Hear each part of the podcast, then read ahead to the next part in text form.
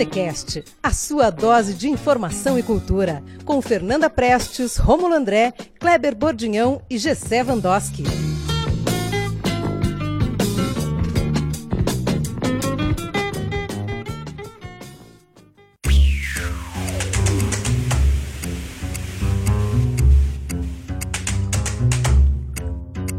Sejam todos bem-vindos, o bar está aberto. Meu nome é Romulo André e você está no Botecast número 69. Tudo bem com você? Como é que você está? Você está ouvindo a gente aonde? Na nossa página na WordPress? No Spotify?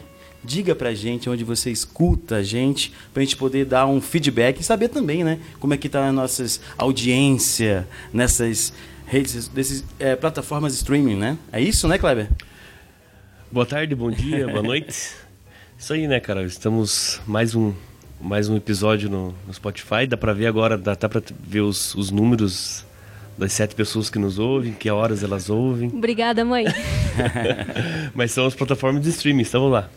Tá certo, você ouviu Kleber Bordinhão, Gessé Vandoski. Salve, salve ouvintes do Botecast. Tudo bem com você? Maravilha, perfeito. Estamos aqui no Conservatório, né? Um lugar nobre da cidade de Ponta Grossa.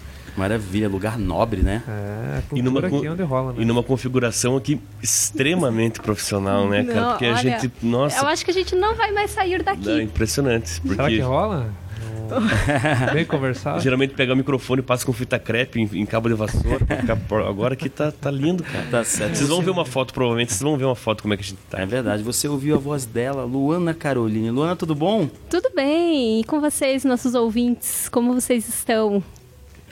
Maravilha! Bom, vamos começar o nosso programa. A gente está, como o pessoal já falou, estamos aqui no Conservatório.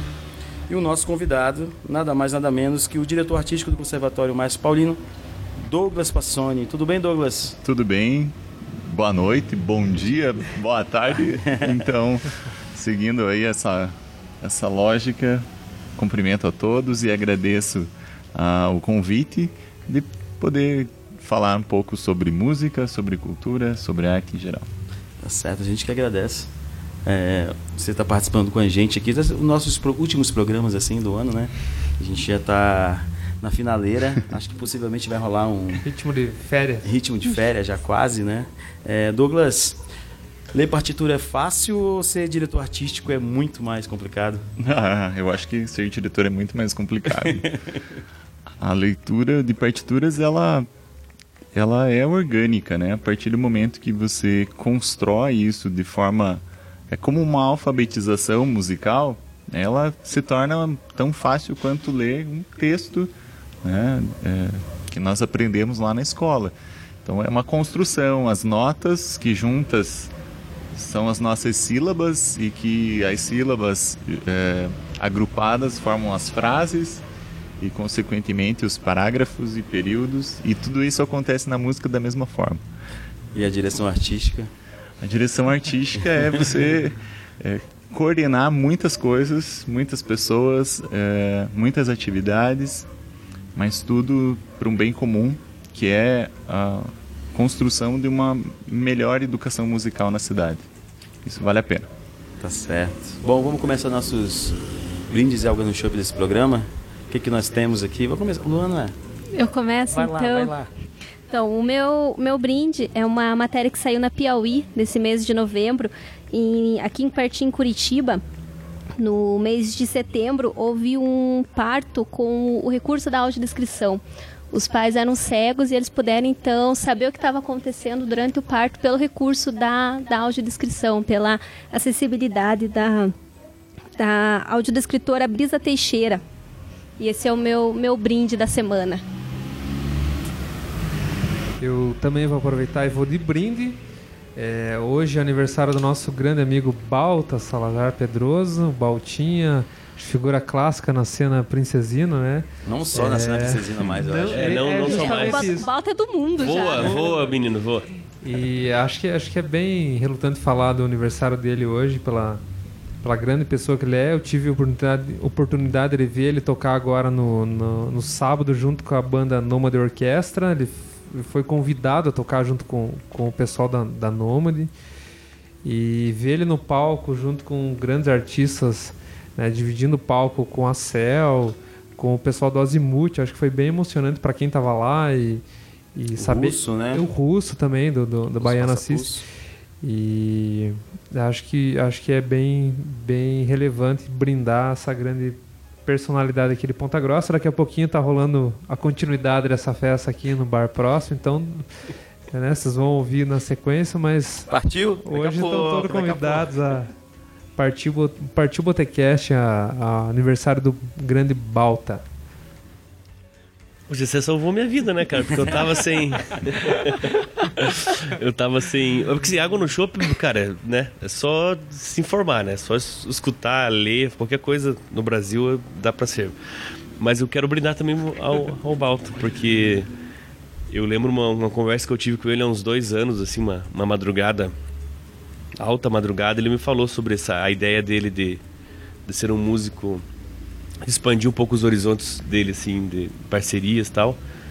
Eu me recordo muito bem e todo mundo que acompanha, que é amigo dele, pelo menos que, que eu conhece de vista, sabe como isso me realmente ampliou, né? Como, como o Balto tá tocando com vários músicos de, de nível nacional também, que não quer dizer muita coisa, não quero dizer só gente conhecida, né? Que a gente gente de qualidade, né? Mas você sabe que o quanto o Balta tem, tem ampliado essas parcerias dele, então...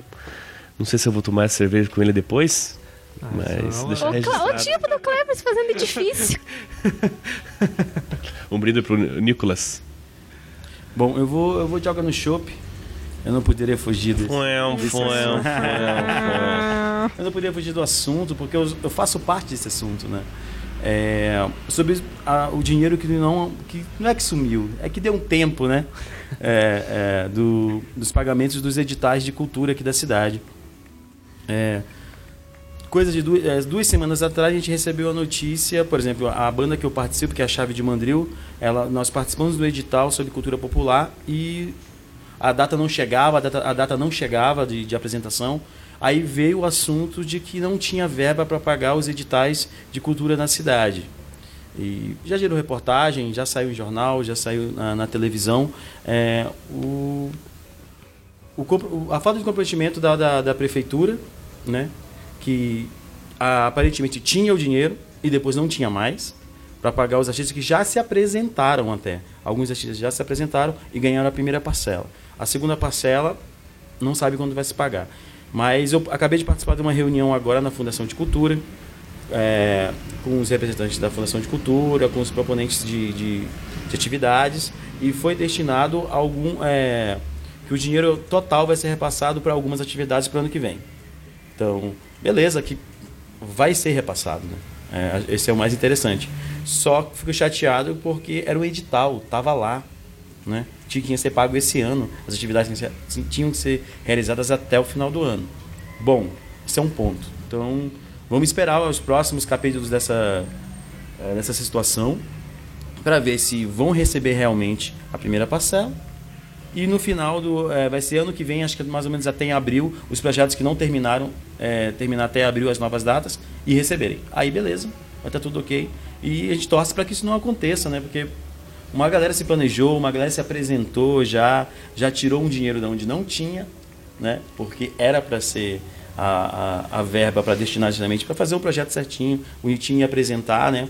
E a gente tem é, louvado tanto as, as, a- os editais da, da prefeitura, né? Os editais de cultura, né? Que a gente praticamente faz parte aqui, né? E a gente estava bem feliz com, com tudo isso, mas é, tudo tem um começo, um meio e o fim para se tornar perfeito, né? Então fica aí a minha, minha água no chope, mas vai, vai dar certo. Até, até como explicação também, né, Romulo? Porque é, a gente estava conversando um pouco antes aqui, surgiu um monte de especulação sobre, Uhum, uhum, sobre onde é que ir. Então, você foi na reunião, ficou decidido assim e tal. Porque a gente não sabe se vai ter uma, uma, uma reportagem, seja no jornal ou na TV, explicando ter. o que, que deu, né? É, vai ter, vai, ter. Na então, reunião foi dito que vai ter uma explicação do que aconteceu, né? E que isso não volte a acontecer, né? Porque é, é, quanto mais sério possível e mais correto possível, é perfeito, né? Os artistas ficam mais tranquilos. Eu vou apresentar, pô, eu, quero, eu quero apresentar, o edital tá lá, eu vou me apresentar. E são editais que eu, eu acompanhei alguns, são incríveis, maravilhosos, assim, né? Então, é, enquanto um lado for mais sério, os artistas se tornam mais sérios, mais capazes. ainda de apresentar uma coisa bacana. E é isso que a gente quer. Levar cultura, apresentar para o maior número de pessoas possíveis. Descentralizar né, a cultura de Ponta Grossa, que acho que isso é o objetivo dos editais e está cumprindo. Então, se cumprir de um lado, vamos cumprir do outro. Beleza? E o nosso convidado, Douglas, o que, que você tem pra gente? Eu tenho um brinde, claro. Eu trago para vocês, então, o brinde, que é o quinto Festival de Ópera do Paraná, que nós temos muito orgulho de abrigar ele aqui em Ponta Grossa como uma das quatro cidades que recebem esse festival. Esse festival está na sua quinta edição e nós já participamos com a unidade da Fundação, o Coro Cidade de Ponta Grossa, há três anos desse festival. E esse ano conseguimos estender a programação, não só um concerto do coro, mas também outras atividades que estão programadas para acontecer em Ponta Grossa. Então é um projeto a nível estadual que nos traz uma visibilidade muito grande e nós ficamos aí muito contentes em poder abrigar e trazer atividades que integram esse, esse grande evento. Nós temos desde recital de canto e piano para com obras de Vila Lobos, nós temos os concertos com os coros Cor em Cores e Coro Cidade e alguns músicos convidados. Nós temos palestras sobre ópera, sobre compositores pontagrossenses e toda essa programação está lá disponível no site da Prefeitura na aba Agenda Cultural. Então, esse é o meu brinde. Quinto Festival de Ópera do Paraná. Maravilha, maravilha. Já tem a data? Sim, nós temos a primeira atividade dele na verdade, em Curitiba, esqueci de falar, mas são quatro cidades que estão uhum. participando. Curitiba é a sede, Foz do Iguaçu, Cascavel e Ponta Grossa. Nós somos a, a última cidade a integrar. Nós começamos as atividades agora no dia 22, sexta-feira, e vamos até o 1 de dezembro, que é a última atividade do festival esse ano. Certo. Bom, vamos terminar esse bloco com. Vamos terminar com música? Não, começar com música, o que você acha? É, dá ou não dá? A gente pode pedir uma, uma música pro convidado, o próximo bloco começa com ela. Beleza. O que, que então, você acha? Qual música, então? Podemos sim. Douglas. Uh, não falamos ainda, mas uh, sou suspeito falar em piano. Então, uma sugestão que eu trago é uma das músicas, então, com um grande pianista brasileiro chamado Nelson Freire.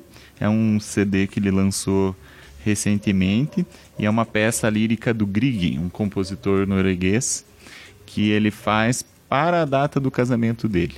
Então, chama-se o casamento, não, o dia do casamento de Trodhaugen, que Trodhaugen é é uma das vilas onde o Grieg é, viveu na cidade de Bergen em Noruega, na Noruega, não? Maravilha. Então essa é a nossa música, é uma marcha em que ele louva o casamento dele, é os parabéns ao casamento aos noivos. Ele está casado ainda? Não, tá casado? é, deve estar. então funcionou a música. Beleza, daqui a pouco a gente volta com mais Botecast.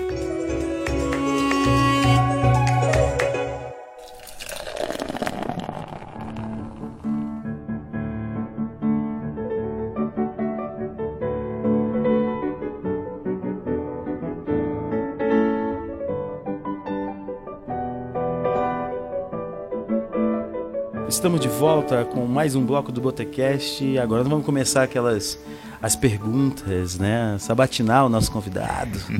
até, agora, até tá agora tava tudo tá muito nervoso? fácil. Não. Não, tá tranquilo. Falar sobre né? nós mesmos é só contar, né? Não precisamos inventar nada, então é relativamente fácil, né? É igual improviso tocando piano. No piano não rola improviso, né? Ou rola? Oxe, rola sim. Rola. Vamos ver se você vai improvisar. Luana. Eu acho que ele já não quis gravar perto de um piano pra gente ter perigo da gente jogar ele no piano e dizer toca ah, ele. sim. Longe. Então toca aí, toca aí. toca ele. Douglas, queria que você começasse contando pra gente é, como é que você chegou até o, até o piano, como é que foi o comecinho, quando é que foi que você decidiu que você queria viver de música, que era isso que você queria pra para sua vida? Sim, isso aconteceu já logo cedo. O piano tomou uma proporção na minha vida por uh, eu ter muito contato com a educação musical pianística é, na casa da minha bisavó. Minha tia-avó, ela foi uma grande professora de piano na cidade onde eu nasci, que é Palmeira, 40 quilômetros de Ponta Grossa. E ela tinha muitos alunos, então o dia todo era aluno entrando e saindo da casa dela E aquilo começou, como eu convivia muito lá naquela casa, isso me chamou muita atenção e eu comecei a chegar mais perto do piano e com oito anos tive o início né, das aulas com ela. E a partir desse momento, o, o piano ele passou a ser uma constância, né, uma constante na minha vida. E hoje mesmo eu estava é, fazendo uma fala no colégio onde eu estudei lá em Palmeira e eu contei para eles que antes de eu tocar o piano, eu eh, via os alunos tocando e usando aquele instrumento e eu sonhava. Eu tinha a sensação das teclas nos meus dedos. Eu, eu tentava imaginar como seria isso. De tanta vontade que eu tinha de tocar, porque não era muito acessível, né? O piano é um instrumento sagrado para minha tia e não era assim de para brincar e para abrir a hora que queria. Então, foi muito legal quando eu comecei a ter aulas que eu realmente senti de verdade as teclas do piano nos meus dedos. E isso não tem preço que pague. Então, o meu começo foi lá com a minha tia-avó, lá em Palmeira, e depois fui estudar em Curitiba, estudei aqui em Ponta Grossa, e em seguida, uh, curso superior em música, né? que não estudei piano especificamente, mas nunca deixei de tocar. Eu vi uma entrevista uma vez do com Tom Jobim, e ele. Aí você me disse se ele está romantizando muito ou não, mas ele falava assim que é, piano é um, é era, uma, era um instrumento de criança doente, no sentido que para você deixar de brincar lá fora e ficar dentro de, de casa tocando, é, praticando, praticando, praticando. Ele contou uma história dele, que alguma coisa aconteceu com ele, que ele ficou um tempo. Uhum. E. O que, que você acha? Existe uma romantização? Ah, eu, no, no eu acredito que, que é possível você estudar um instrumento e também ser criança e também ter um olhar para a brincadeira, que também é uma, é, é uma etapa importante na construção da criança, né? no crescimento da criança. Né? Então eu acredito que bem orientado é possível sim ter as duas coisas. Claro que se ele for escolher um, né? Ser um profissional da área, um grande conceitista, ele vai precisar disponibilizar de mais tempo para o instrumento, mas não que ele precise ser doente, muito pelo contrário, ele precisa ter é, muita saúde para aguentar as várias horas de estudo no dia. Né? Um, um, um aluno que pretende ser conceitista, ele precisa no mínimo seis horas de estudo por dia. Né? Então é, é trabalho. Eu não, não, não cheguei nesse nível, né? É, mas o, os alunos que escolhem a carreira de concertista realmente precisam ter muita saúde para enfrentar esse trabalho. Eu acho que eu ia falar que não era. É, não sei se. Tem que ser doido, cara. É, então é. Eu acho, é, acho que a ele, ele, não é Uma boa dose cara. também ajuda. cara, porque é muito rígido, é muito. É. Querer muito, assim, eu, é, cara. Né? Eu sempre falo que todos podem. É, eu sou da opinião que todos, com disciplina, com organização, é possível, mas não é fácil. Não vem, não tem pozinho de pirlim-pim-pim. Se tivesse, eu ia amar usar. mas não tem. É ralação mesmo, é sentar lá na frente do piano e estudar. É mecânico. Né? É, é cerebral? É, mas é também, sobretudo, mecânico. Então você precisa ter todo um, um assim um, uma convivência com aquele instrumento, né? Não é simplesmente uma vez por semana você dá um oi pro piano e tá e tá tudo certo. Não. É, eu sempre cito o exemplo com meus alunos. É, se eu for para academia uma vez por semana, eu consigo resolver meu problema de corpo? Não. Muito difícil que eu consiga. E o piano, a mesma coisa. Se eu for até ele uma vez por semana, ele vai responder daquele na mesma proporção, né? Em, em mesma em mesmo nível de, de dedicação do, do, aluno. Então, hoje pela manhã estava passando, acho que no primeiro jornal lá do Paraná, é, uma iniciativa em Curitiba, que o pessoal tem uma. É, eles pegam, acho que os alunos, os alunos da periferia para fazerem aulas de música clássica e até hoje no Teatro Positivo ter uma apresentação. Eu não lembro o nome agora. Sim, é um projeto chamado Alegro. Isso. Uma iniciativa muito interessante e, se eu não me engano, ele é um inglês Isso, que está no é Brasil há 20 Brasil. anos já desenvolvendo esses projetos de possibilitar o acesso do, da educação musical a, a essas crianças, né? E isso faz muita diferença. Isso. Que não adianta a gente querer ter bons músicos se não investimos em educação musical. É, então, a minha pergunta vai nesse sentido, assim, é, é uma, uma, forma de popularizar a música clássica, e a gente, quando fala de música clássica, tem aquela coisa erudita, né, de, assim, a gente, a primeira coisa que imagina é quem, quem tem possibilidade de pagar, que, enfim, é, é uma coisa, parece que é alguma coisa elitizada, né, então, assim, dentro aqui do conservatório, como que se pensa isso, eu, né, qual é. que é as possibilidades? Veja, eu não acho que é elitizada, e é por isso que acho muito importante esses projetos né, de conscientização de que é possível. Eu acho que isso vai muito da pessoa que está levando a música. Então, eu não, eu, eu, ele levar a música clássica, a música erudita, às crianças de forma que não monstrualizar ela, né? Não, não levar como um monstro, uma orquestra tocando seja um monstro. Ouvir uma orquestra é desesperador. É, criar um olhar, construir um olhar na criança de que sim, é possível ouvir uma sinfonia, é possível ouvir uma sonata para piano ou uma sonata para violino e piano sem ser esse monstro. Então, volto a dizer, educação musical. E isso faz parte de um, de uma, um grande recorte da educação musical, que é a apreciação musical e a formação de plateia, que é criar um olhar didático sobre o ouvir música. E isso é o papel do professor de música. Também. Então, eu quero recuar lá, porque até eu tirei da. a Luana estava perguntando sobre o teu, o teu, início lá, e eu que fui para Tom Jobim lá e pirei. Mas eu queria que você falasse um pouco da importância do. Você nasceu em Palmeira, né? Sim. Também tem o, tem o PES lá. Os bordinhões se, cri, se criaram lá. Vizinhos. Enfim, eu, eu acho que saíram de lá. Vizinhos, todos conhecidos. É, mas eu sou da, da parte mais, mais, mais underground. O que, que tem na água de Palmeiras, será?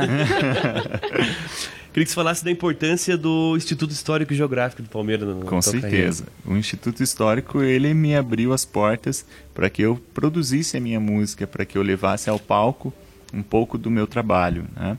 Desde 2007 é, fui muito bem recebido pela, por essa instituição. Eu toquei em 2007 num, num evento chamado é, Noite é, Litero Musical, então eu tive a oportunidade de tocar piano solo e acompanhar uma grande soprano lá de Palmeiras chamada Dalva de Oliveira. É, e ela era uma soprano fantástica, ainda é viva. Tocava, cantava em muitos casamentos, aquela Ave Maria assim já era hábito de todos os finais de semana nos casamentos. E eu tive a oportunidade de acompanhar ela nesse dia. E mostrando meu trabalho, em 2008 o Instituto Histórico é, faz um reconhecimento ao meu trabalho, é, me condecorando com uma, um mérito cultural em reconhecimento a esse trabalho com a música, sobretudo com a música palmeirense, né, de, de compositores palmeirenses. E me, também me convidam a fazer parte como membro efetivo do Instituto Histórico. E eu levo então a, a minha meu ingresso ao instituto se dá na cadeira da que leva o nome da Maria Eunice Baptista Secato, que é uma grande compositora palmeirense que eu tenho muito orgulho de pesquisar já há alguns anos. Número 52, é isso? Isso. Ela e o instituto assim, para quem não, para quem não conhece, assim como eu, tá tão a fundo, que, que, quais, quais são as, o instituto ele se desdobra a pesquisa da história de Palmeiras, né, dos, dos personagens que constroem essa história, mas ele tem um olhar extremamente é, amplo sobre todas as manifestações, sobretudo as manifestações artísticas, né, valorizando e dando espaço para todas as, as formas de arte, né, seja a música, a poesia, a pintura, a literatura, e ele tem construído aí registros tem feito é, mobilizações, ações históricas, tem participado em construções e publicações. E eu tenho muito orgulho de fazer parte já aí desde 2008 nesse grande é, nessa grande instituição palmeirense. E como foi Ponta Grossa na tua vida? Como é que chegou Ponta Grossa? Então, quando chegou o tempo de fazer vestibular, eu não tinha, não tinha outra opção, né? É, era música, eu queria isso, era uma decisão que eu já havia tomado tinha um tempo.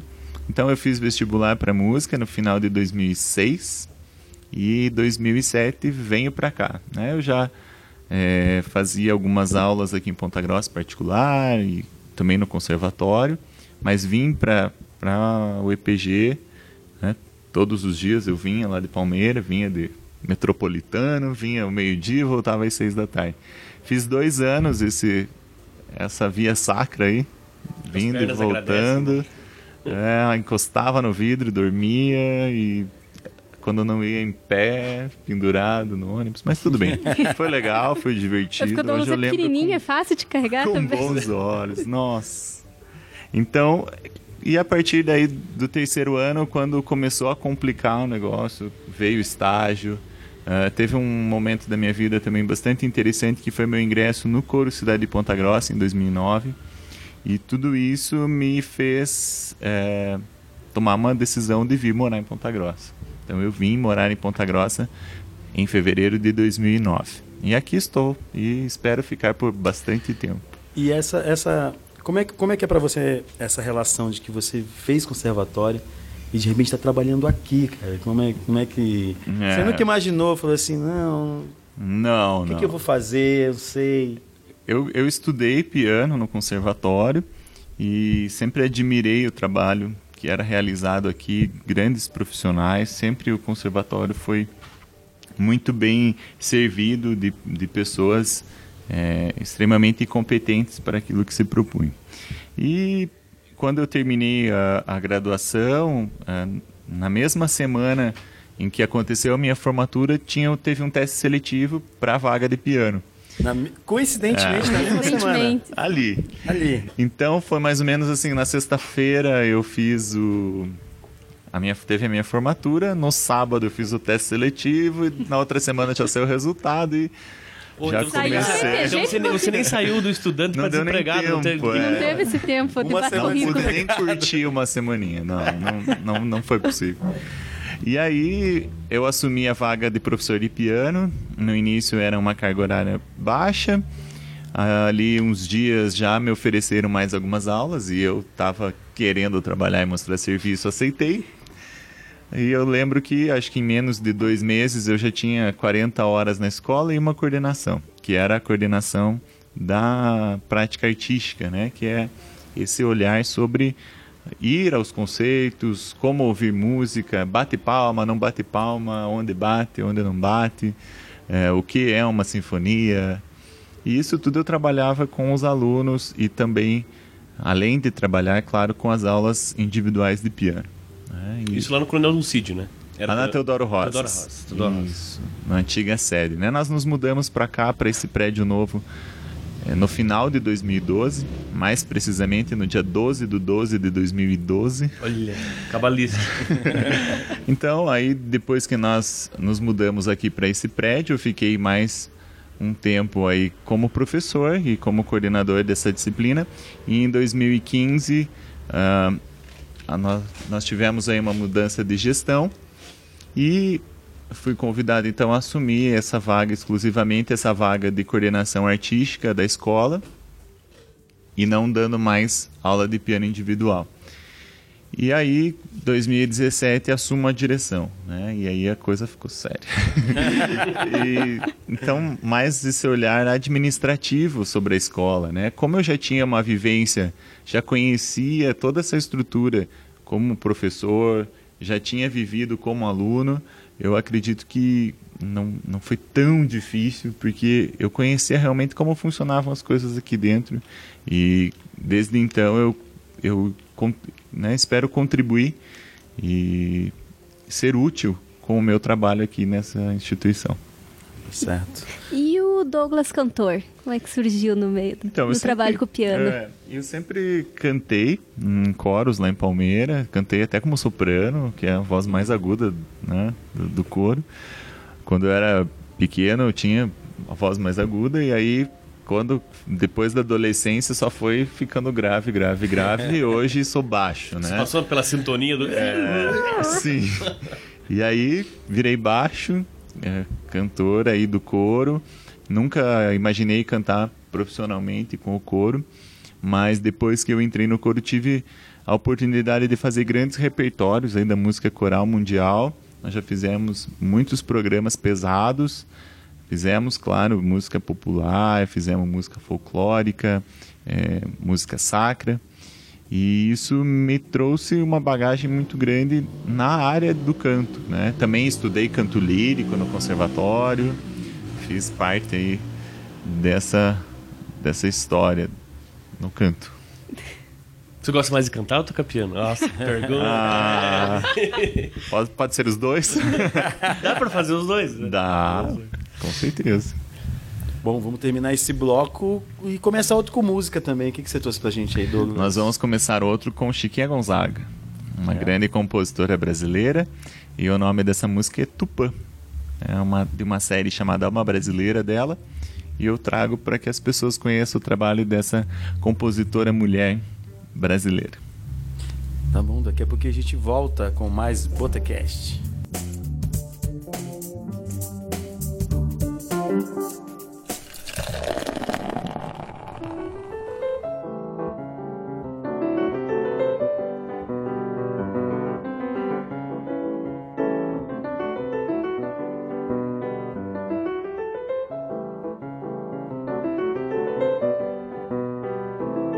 Estamos de volta com mais um bloco do Botecast número 69. Você acabou de escutar a Chiquinha Gonzaga, por quê, Luana? Porque o Douglas tem um trabalho muito especial com, com a Chiquinha, com o acervo da Chiquinha. E eu não vou roubar a pergunta do Clever, vou deixar ele falar. É, porque eu ia perguntar sobre o Instituto, né? Instituto Piano Brasileiro. Não tem nada do dono, na minha cabeça ficou Instituto do Piano Brasileiro, mas Instituto, Instituto Piano Brasileiro. Piano Brasileiro. Então são, une essas duas. São dois projetos que eu tenho muito orgulho de fazer parte. E eu vou começar falando um pouco sobre o projeto da Chiquinha Gonzaga, que ele nasce em, do ano de 2009, em que eu sempre fui muito curioso, né? Eu sempre, desde que eu ganhei meu computador, eu ganhei o computador um pouco tarde, mas desde então eu sempre pesquisava é, sobre partituras, sobre músicos e até que eu descobri a, o acervo digital da Biblioteca Nacional do Rio. Né? Eu não precisava ir ao Rio, eu tinha meu computador em casa. E eu né, fiz uma pesquisa e encontrei 17 obras da compositora brasileira Chiquinha Gonzaga. Na época eu não conseguia tocar todas as músicas, né? E eh, algumas eram difíceis e mesmo ah, pela dificuldade de estudar ou né, das, facilidades, eu tinha um programa de editoração musical no meu computador em que eu era como se fosse um Word, né? Nós temos o manuscrito do texto que é passado para o Word e eu tenho as partituras manuscritas ou editadas que eu posso também passar para um Word musical que a gente chama de finale. Então eu digitei essas músicas, essas 17 músicas nesse programa para que eu pudesse ouvir, porque quando a gente termina de digitar, a gente dá o play lá e não precisa tocar, gente. Ele toca com todos os tempos certos, andamentos corretos, e eu consegui ouvir esse trabalho e consegui ter um material é, editado que proporcionava uma melhor leitura daquelas partituras. Esse processo é, chama-se editoração. Editoração musical. Digitação, editoração musical. E eu não contente em ficar para mim com aquele material, é, entrei em contato com o coordenador do site da Chiquinha Gonzaga, o Vandrei Braga, contando dessa minha viagem que eu fiz pela Biblioteca Nacional e contando-se desse trabalho, mandei essas 17 músicas para que ele também pudesse aproveitar isso. E para minha surpresa, passados uns dias, ele entra em contato respondendo o meu e-mail, agradecendo por ter enviado e me fez o convite que naquele, naquele tempo eles estavam com um edital de editoração da obra completa da Chiquinha Gonzaga e que faltava então o editor, né, o digitador. Não, você não sabia disso? Não, fala pra mim. Aí... Você não sabia que estava rolando esse edital? Não. E aí ele perguntou se eu topava participar disso. Era tudo novo para mim, eu nunca tinha trabalhado profissionalmente com isso, mas claro, eu gostava, sempre gostei de desafios, acabei topando e aceitando esse convite. E foi uma experiência muito legal, em que eu tive acesso aos manuscritos originais, né? Eu recebia os scanners de todos os manuscritos dela. E então eu digitava aqui da minha casa e em parceria com dois grandes amigos, o Vandrei Braga e o Alexandre Dias. Quero mandar um abraço para os dois, dois nomes muito importantes para mim na minha carreira. E foi muito legal porque eu não só trabalhei com os manuscritos dela, mas também tive acesso lá no Instituto Moreira Salles, no Rio. O projeto contemplava idas ao Rio, em que nós tínhamos reuniões e tínhamos visitas técnicas né, no acervo dos manuscritos e também é, acompanhado de uma professora de História do Rio de Janeiro, nós fizemos o trajeto que a Chiquinha Gonzaga costumava fazer no seu dia a dia, desde a sua igreja onde ela ia à missa, a confeitaria Colombo, onde discutia-se sobre política, tomava né, seus bons drinks. Ah, e, né, Poxa, claro, falavam sobre música. Você pode situar a época dela ali um pouco, Douglas, para quem não, não, tá, não saca? É, o, a, nós temos a, a Chiquinha num um processo né, em que não existia a mulher compositora na sociedade. A mulher não, não era aceita como uma figura profissional da música. E a Chiquinha Gonzaga, ela vem e como eu sempre falo, ela é a primeira compositora a se colocar e a se impor como uma mulher que escrevia música e que fazia música na sociedade, porque a mulher por muito tempo ela estudou música é, para agradar o seu marido, agradar a família, nos chás, nos cafés, em casa, mas nunca tocar na rua, nunca tocar num, num, num, num palco de um, um teatro. E a Chiquinha Gonzaga ela faz tudo isso e mais um pouco, né? Ela sai nas ruas vender a sua própria música, ela escreve suas músicas, ela faz suas óperas, suas operetas, uh, e ela também é, entra num campo aí que era antigamente nós tínhamos as lojas de partitura, né? E diferente de hoje, que a gente entra numa loja de música, por exemplo, você aperta o play e os CDs, os, né, as plataformas digitais tocam a música sozinha, na época a partitura não tocava sozinha. Tinha que ter alguém.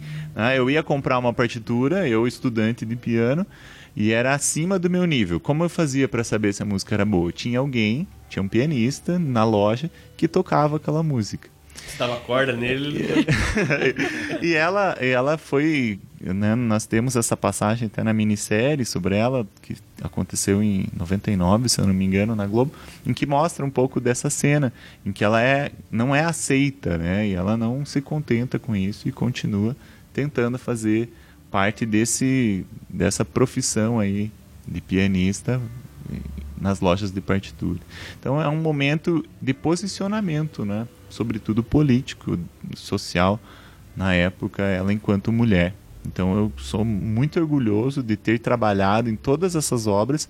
É, em, fizemos a integral, as composições que conhecemos dela integralmente para piano solo e algumas outras formações. E já temos algumas operetas é, digitalizadas, inclusive no Festival de Ópera de 2017 foi estreia mundial de uma das suas operetas, chamada Festa de São João. Foi um sucesso. O festival fez a montagem com um grupo muito bom, com coro, com cenário, figurino. E no dia foi no, Guai, no Guairinha, né, lá em Curitiba. Para nossa surpresa, encheu o teatro e ficou uma fila gigantesca para fora que rendeu uma segunda récita com o teatro cheio novamente.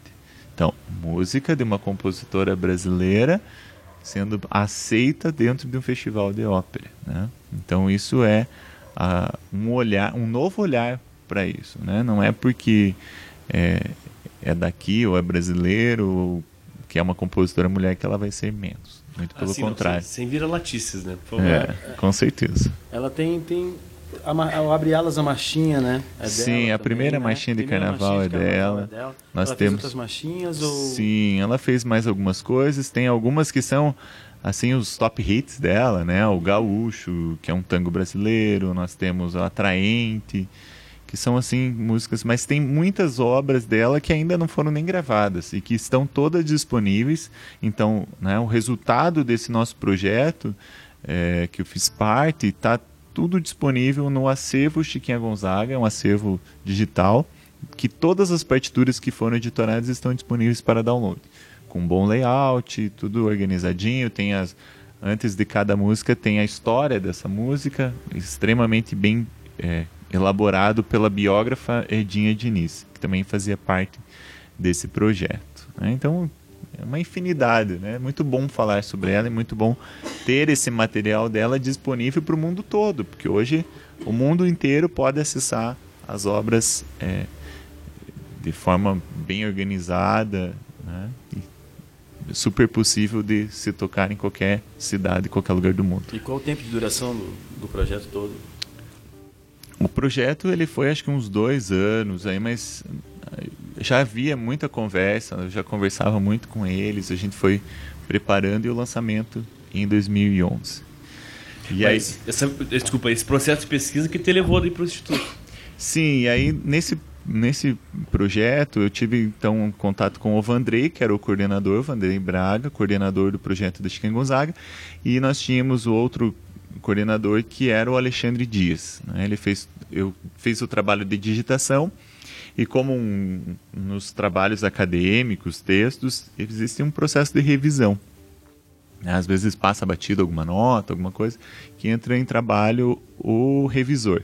E o Alexandre Dias, então, fez a revisão de todo o meu trabalho e continuamos, né, depois desse projeto, continuamos conversando, fazendo outras coisas, e em 2015 o Alexandre Dias funda o Instituto Piano Brasileiro, né, que é um instituto que visa resgatar essa produção pianística brasileira desde o século né, 20 até a, os dias de hoje. Então é um processo aí que eu tenho participado que vai desde o resgate de LPs, de partituras, grandes acervos. Estima-se hoje, o Alexandre me falou isso esses dias, eu não, não acreditei, que talvez eu já tenha processado mais de 300 mil páginas de partituras de música brasileira. Ah, hoje de manhã eu falei na palestra que eu dei que pessoas não se enganem, a música brasileira vai muito além do tico-tico no fubá. Né? Então nós temos muita produção de música brasileira, de compositores brasileiros, e que estão aí pouquíssimo explorados. E nossa missão é trazer de volta aos palcos, né, aos CDs, às gravações, a partir do nosso trabalho. E, e, e pare, né? É, claro que o trabalho, teu trabalho foi importantíssimo, mas pare para pensar que foi em 2011 que começou?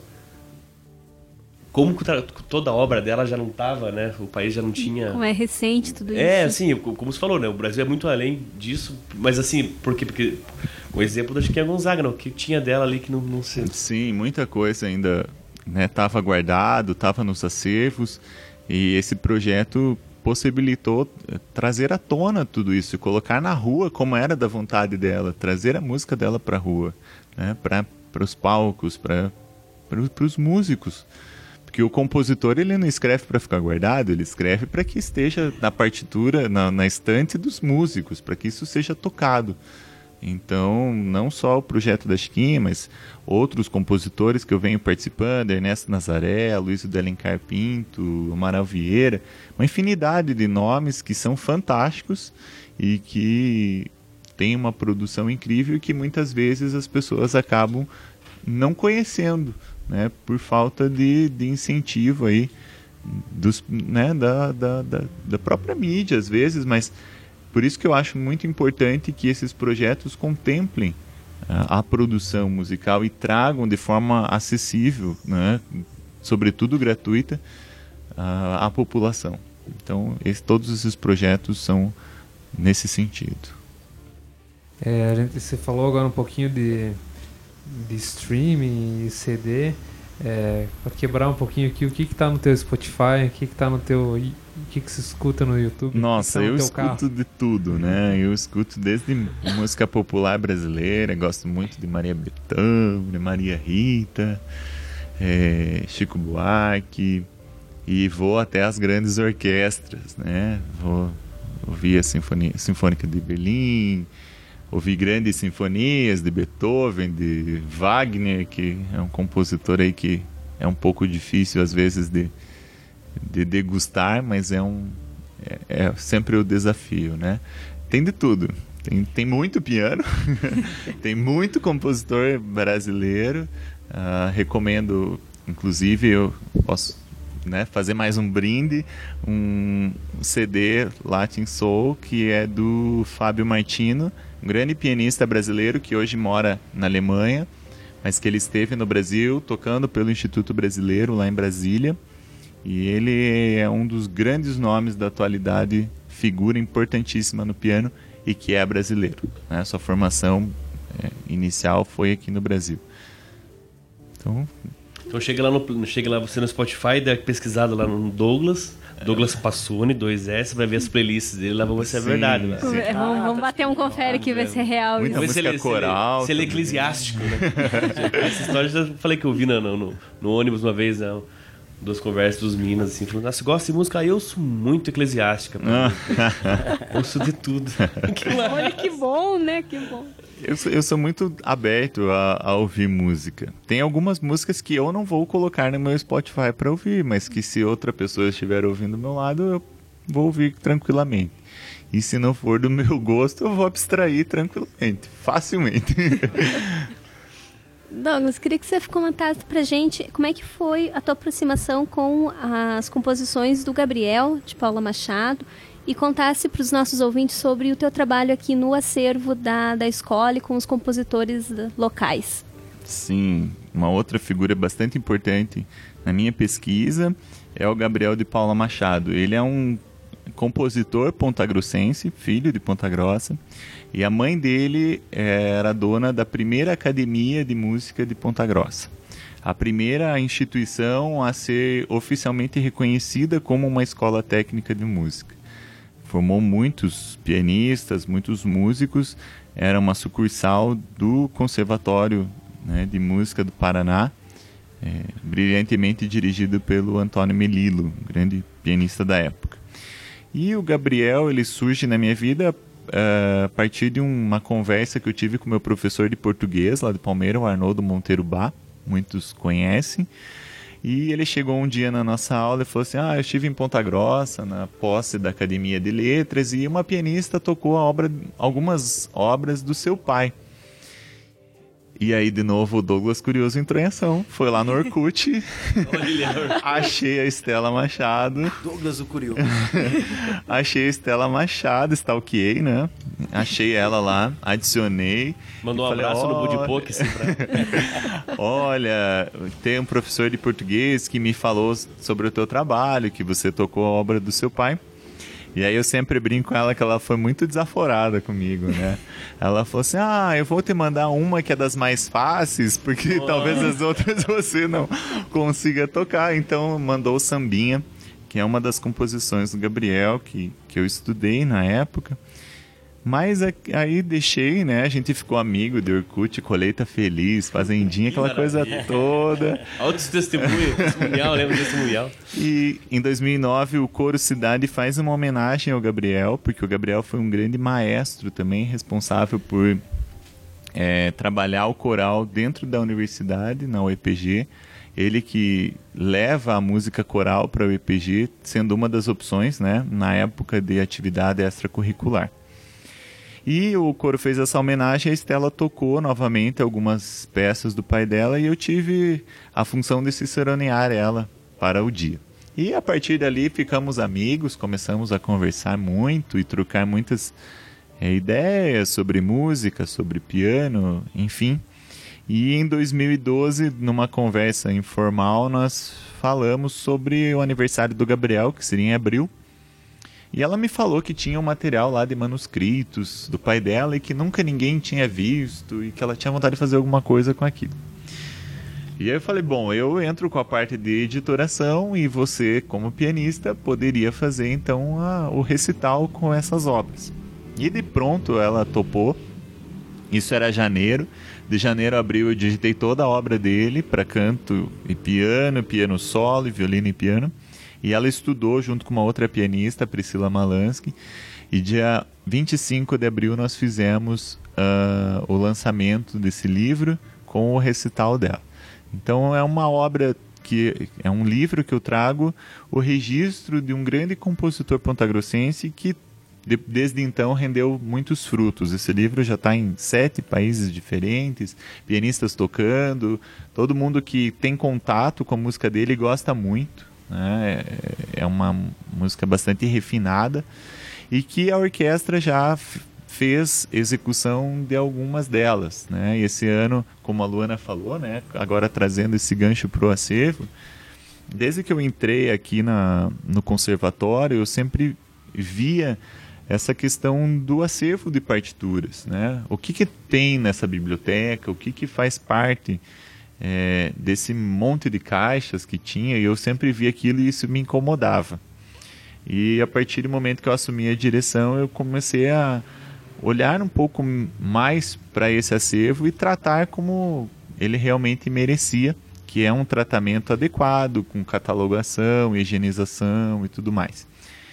E a partir daí, é, vasculhando esse acervo, né, mexendo muito, abrindo todas as caixas, reunindo esse material em salas, tive contato com muitas composições de compositores pontagrossenses, né? Seja o, o, a família Osman, que é uma família bastante importante aqui em Ponta Grossa, que a maioria deles eram compositores e tinham composições. O Jacó Osman é o responsável por trazer a banda lira né, no cenário musical de Ponta Grossa. E outros compositores, inclusive a obra do Gabriel, né, que também tinha uma, uma função importante. Ele foi pianista da Orquestra Sinfônica por um tempo.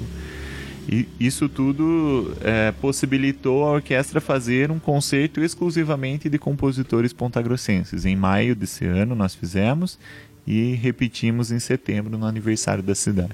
Tem muita coisa. O acervo da escola hoje estima-se que tenha cerca de 10 mil ou mais partituras, não só de compositores mundiais, mas também de compositores da cidade e dos Campos Gerais, sobretudo da cidade de Castro, que era uma grande rival de Ponta Grossa, né, dentro da história, mas que tem muitos compositores aí no nosso acervo. Muita coisa para ser explorada, né? E muita música para ser tocada. Isso é toque, né? não gosto de ver coisa parada, eu vou lá ver escrever. Não, mas ele, ele falou que já hoje que ele tem, né? Ah, então, já, foi, já foi a primeira informação. Ah, então não é. Então... Você acha que essa configuração aqui. Não, você acha que foi a gente, eu e o Cleber que chegamos, colocamos as mesas Esse pentágono assim. perfeito aqui, tá bom? o, eu fico curioso para saber, eu, eu, eu queria ver o teclado teu da editoração lá. É o normal. É um teclado numérico, né? E cada figura musical é representada por um número. Então, nós temos as setas que caminham sobre a pauta, né? A uhum. pauta que vocês podem ver ali naquele quadro tem cinco linhas e quatro espaços, contamos de baixo para cima. E as notas, as figuras de notas são escritas nessas cinco linhas. Então eu tenho as setas do meu teclado que eu vou caminhando sobre as linhas e os espaços e os números que eu registro as figuras. Então cada número tem uma figura específica. Ah, sim. É, o leigo aqui achou que era um teclado especial. Que Não, podemos trabalhar com teclado é, convencional mesmo. É, Douglas, e a direção artística do conservatório aqui? Como é que anda? Como é que é a sua atividade diária? Sim, então, desde, como eu falei, desde 2017 eu assumi a direção do conservatório. E aqui eu tenho uh, muito orgulho desse lugar porque se produz muita música. Nós temos uma produção bastante intensa.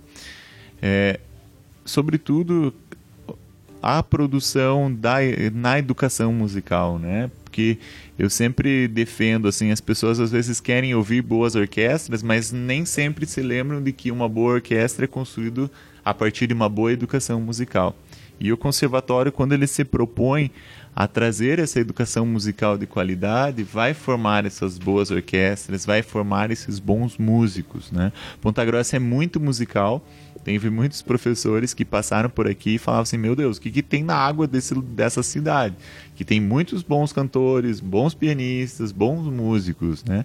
A, a, a cidade tem muita tradição musical, sobretudo na, na modalidade de banda. Né? Os colégios têm banda, uh, várias bandas que têm premiações importantes em concursos e nós, enquanto instituição que trabalha com a, a, educação musical, tem um papel importantíssimo, que é preparar esses músicos para irem para a área de atuação mais tarde.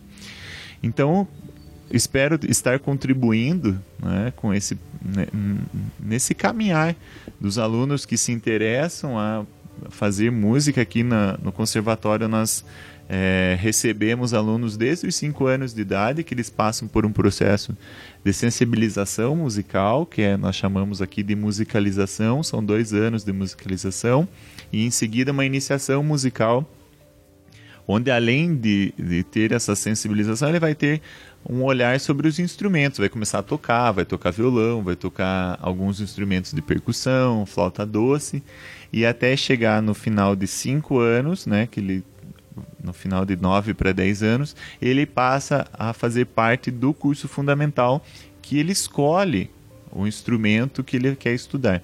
Então, a gente faz uma triagem, ele faz uma escolha desse instrumento, se ele quer canto, se ele quer piano, e de acordo com as vagas disponíveis, nós já é, temos essa vaga garantida para esse aluno. Né? Isso é muito importante porque não tem ruptura. Ele não precisa terminar o processo de musicalização, fazer um novo teste seletivo para para entrar, ele já vai direto já vai e direto, pela né? escolha dele, né? Porque nesses cinco anos, se ele entrou com cinco, né? Nesses cinco anos ele já vai ter conhecido vários instrumentos. Nós levamos os professores até as salas de musicalização para mostrar o fagote, o violino, uh, o piano. E, então, as crianças tendo contato, elas vão poder fazer uma escolha é, com mais segurança. Uhum. Né? Então, é todo um processo. E aí, depois, nós temos o curso fundamental, que é, o, é constituído por quatro anos de estudo, que ele vai escolher se ele vai estudar piano, se ele vai estudar canto lírico, violão, violino. E tudo isso, nesse período, tem aí... Uh, as audições de classe, né? Todo semestre nós fazemos as provas públicas, que são as audições de classe. São recitais em que os alunos, né, de todos os instrumentos é, apresentam o resultado do semestre é, no nosso auditório, né? Um evento público para mostrar o seu trabalho para a família e para a comunidade. Também mostrar para a comunidade o que nós estamos fazendo aqui, né? Uhum. Dentro da sala de aula essa interação né, com a é. comunidade é muito importante, né? Com certeza. Nós temos várias atividades, fazemos intervenções em outros eventos, vamos às escolas, nós levamos os nossos alunos e professores para tocar nas escolas municipais quando nos convidam, fazer abertura de eventos, é, nós temos também o Festival de Música aqui, no, né? sempre no, no meio do ano, em que nós temos a oportunidade de trazer grandes nomes do, da cena musical. Né? Então, vem grandes professores para trabalhar é, de forma um pouco mais intensa naqueles dias de festival sobre o instrumento. Então, isso tudo acontece aqui né? Nós falamos no início que nós estávamos no conservatório. Na verdade, nós estamos no centro de música. Uhum. O centro de música é o nome do prédio e é bastante importante a gente comentar sobre isso, porque o centro de música ele abriga todas as unidades musicais públicas da cidade. Ponta Grossa é muito privilegiada nesse sentido, porque temos várias instituições musicais né, mantidas por uma instituição pública, que é a prefeitura. Então nós temos a orquestra sinfônica, nós temos a banda lira dos campos, que são é, programas de bolsa de estudo, né, que incentivam o aluno a continuar os estudos. Temos o Coro Cidade, recentemente tivemos aí a, a criação do grupo de teatro também, né, que é um grande incentivo para a área. E aqui dentro do prédio também funcionam outros projetos de coros é, em parceria com a EPG, né? como o coro, coro em Cores, o Tons e Cores, que é um coral infantil, projetos sociais nós também temos aqui. Temos o coral das meninas cantoras, que é a pupila aqui dos nossos olhos, que é um coral de meninas e há uma seleção para esse coral, então é um, assim tem toda uma disciplina e é um repertório um pouco mais é, avançado do que o coro que não tem uma seleção, né? Então elas estão sempre se apresentando e representando a nossa instituição. E você sentiu que a comunidade está participando mais?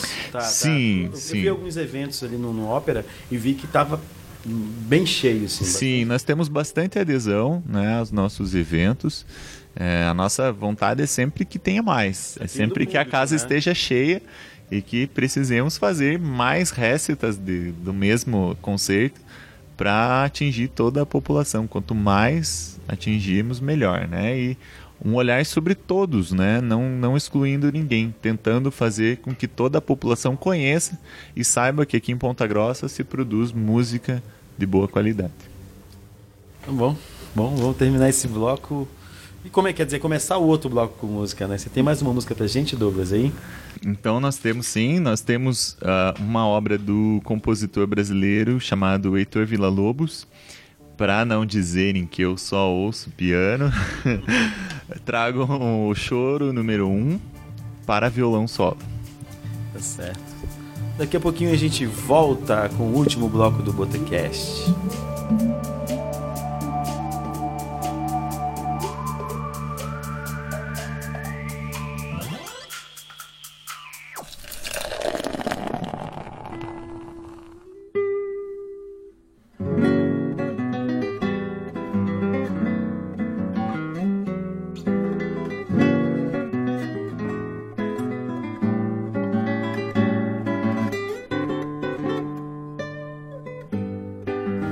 Volta com o último bloco do Botecast, número 69. Falaram pra gente, deram a dica a gente, no número 69, falar sobre sexo, né? Quer falar alguma coisa sobre sexo, Douglas? Bora. Não, Porra, bicho, o cara é pianista, meu irmão. Precisa falar alguma coisa? Não, o, a, gente tá vendo, a gente tá vendo bem agora. Assim, não. É super... A gente tinha que falar sobre Magic isso, mas não vamos deixar esse assunto pro próximo Botecast. Com boa música. É, com boa música sempre. Bom, Douglas, queria agradecer é, a sua presença aqui com a gente. Queria agradecer por você deu espaço aqui para a gente poder gravar o programa também. É, muito obrigado por ter aceito o nosso convite. Imagina, eu que agradeço. Espero contribuir no que for possível. É, espero não ter falado muita bobagem. Não, não. Mas eu é fico muito feliz. né? E estou aí disponível para outras conversas se um dia for de interesse de todos. Tá certo. Obrigado a você. Vamos começar nossas despedidas e saídas desse programa. Quem começa? Quem, quem, quem? Eu Me posso olhem. começar, eu posso começar. Bom, eu já quero começar agradecendo o Douglas, obrigado pela, pela entrevista, pela por ceder o espaço. A gente vai usar a foto que a gente usou aqui hoje para mentir para os convidados, que é sempre assim. Né? Falar, ó, é assim e tal. É, e a minha, eu tenho, eu tinha pensado numa dica que não tinha nada a ver com, com música, mas mesmo assim vou, vou dar ela. É uma série que tem na Netflix chamada Peak Blinders. Vocês já ouviram falar? Eu fui muito relutante para assistir essa série porque não, sei lá, não me, não me parecia interessante mesmo, só de vista. Não assisti, não gostei, mas e comecei a assistir. O, eu acho que o enredo dela, a história não é muito diferente de, de, história de gangues, assim. É, eles estão na, no início do século XX, 1919, no, na Inglaterra, e eles fazem apostas de cavalos e lá tal. São mafiosos do início do século passado, mas o que é legal do, da série, para mim, assim, é a, é a questão histórica. Então você começa, você vê a evolução dos carros, você o medo absurdo do, do, comunismo, assim, né? Faz dois anos que tinha estourado. Mas continua. Pra você ver, né? Como a gente é. o, o, eterno retorno, né? E várias coisas, várias coisas. A, a evolução das apostas, então chega uma na quinta temporada, que são cinco temporadas que tem, já estão apostando em futebol, já, né? O futebol já, já cresceu bastante. Tem o crash da Bolsa de 29, que daí mostra o que isso economicamente influencia a ascensão do fascismo. Você já vê lá em 1929, 1930. Uma galera já. O que também a gente está tá, tá vivendo hoje. Então, na verdade, é um, é um microcosmos de 2019.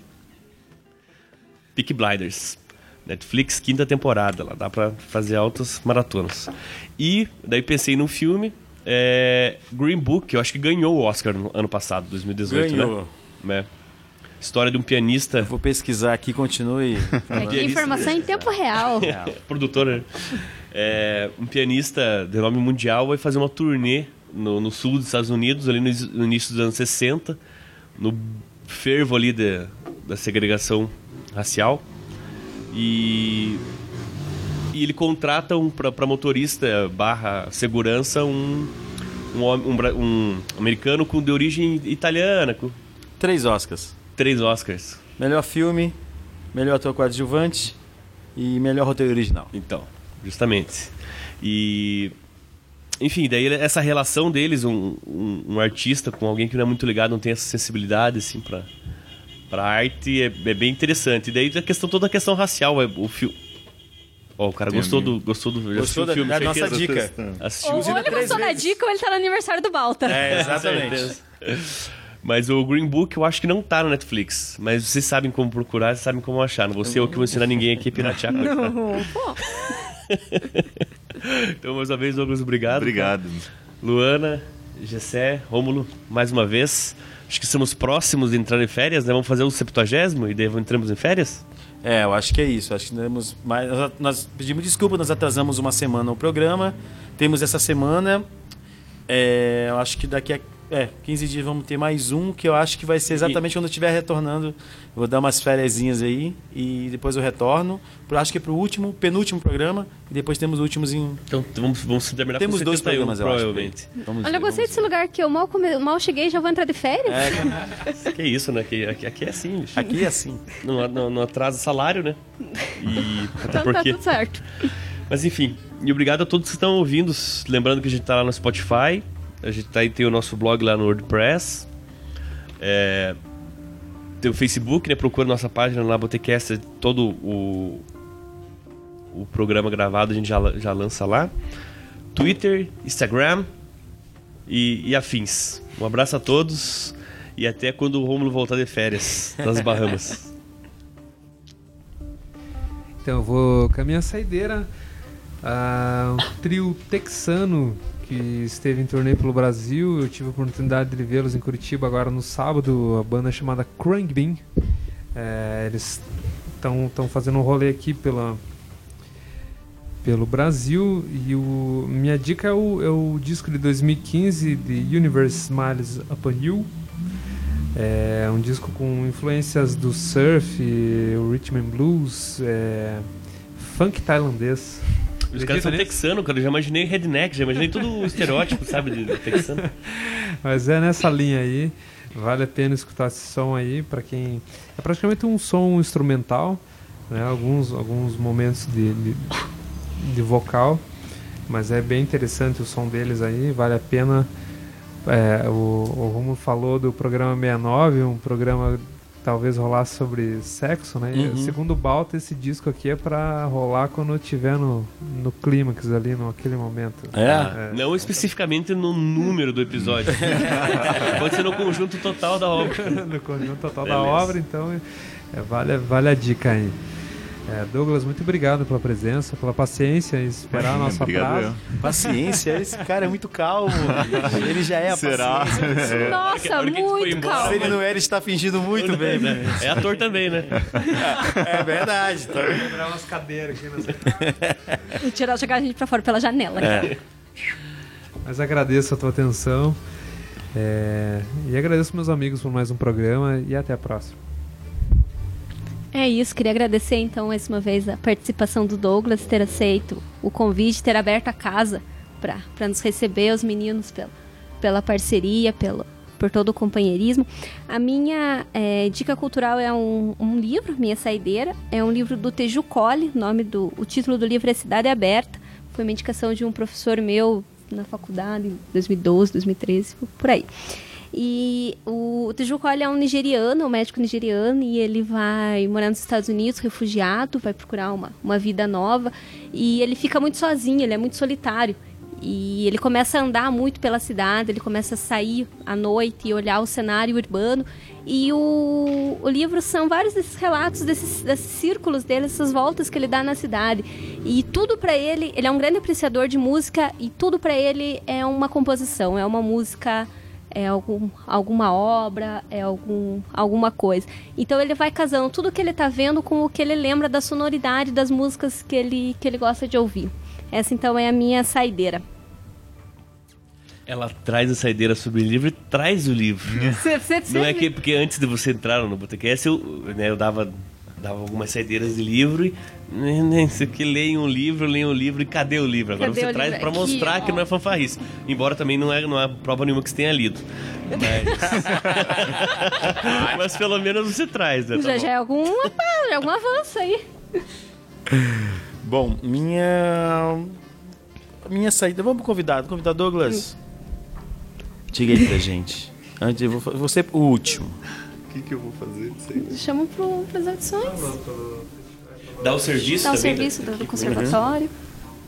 Então vamos lá de saideira. Eu quero convidar todos para prestigiar o nosso, as nossas atividades de final de ano, que são as audições de classe e os recitais de formatura, que acontecem a partir de- do dia 19, agora de novembro, até o dia 6 de dezembro. Então convido todos os, todas as atividades acontecem aqui no auditório do Centro de Música, esse prédio de vidro azul, bastante conhecido né, na nossa cidade, sem referências, obrigado. É, e todos, todos os eventos são gratuitos, né? Então vamos lembrar desse prédio azul como um prédio que se faz boa música, ok? É, né? Chega de. E assim, lembrar que tem um outro azul que é a biblioteca. Que é a biblioteca, com Então certeza. não, não, não confundo. E tem, tem, tem o, o, o local, os locais onde vai ser sempre realizado aqui. Todas as cronograma- audições de classe e os recitais de formatura e as atividades que estão é, na programação do Festival de Ópera acontecem aqui e algumas delas do Festival de Ópera acontecem em igrejas.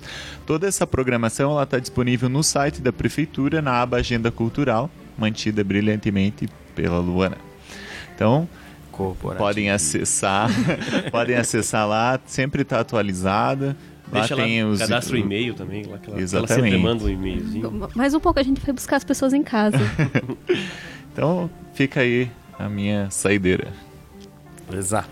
Bom, a minha saideira é um podcast, é o Posse de Bola, na UOL, né? É uma série de podcasts que a UOL está produzindo recentemente, está no número 9, esse programa. É, tem ali o Eduardo Tironi, o Juca Kifuri, o Arnaldo Ribeiro e o Mauro César Pereira. Três deles, né, que foram chutados da, da SPN ESPN. e foram montar o podcast. Tem, tem vídeo também, né? Tem vídeo também, toda segunda-feira. Dá para você ver ao vivo e depois acompanhar a gravação é, desses feras aí, cara. Os caras falam sobre tudo, não só sobre futebol. O futebol é o, é o- é o principal, mas um assunto que destoa, eles falam de política também bastante, né? De cultura. Flamengo, é... né? Hã? É, Flamengo. De Flamengo, né? Como É não, né? Hoje em dia. como não, hoje em dia. É, e é bastante interessante ver o ponto de vista deles, assim. Cada um tem o seu time ali, todo mundo consegue identificar que time de cada um, mas não deixam de, de ter uma, uma opinião ampla, né? O, eu tava ouvindo o Mauro, o Mauro César, que os caras estavam reclamando, ah, mas você só fala de Flamengo, aí ele deu uma resposta bem, bem bacana. O canal é meu e eu falo de quem eu quiser.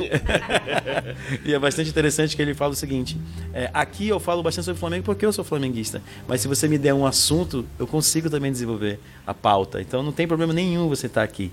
Então eu acho é muito, muito essa pega dos canais dele e do, do podcast dele. Posse de bola, tem no, no YouTube, a gente vai colocar a descrição lá é, de todos os todas as dicas desse programa a gente vai colocar lá, tá bom?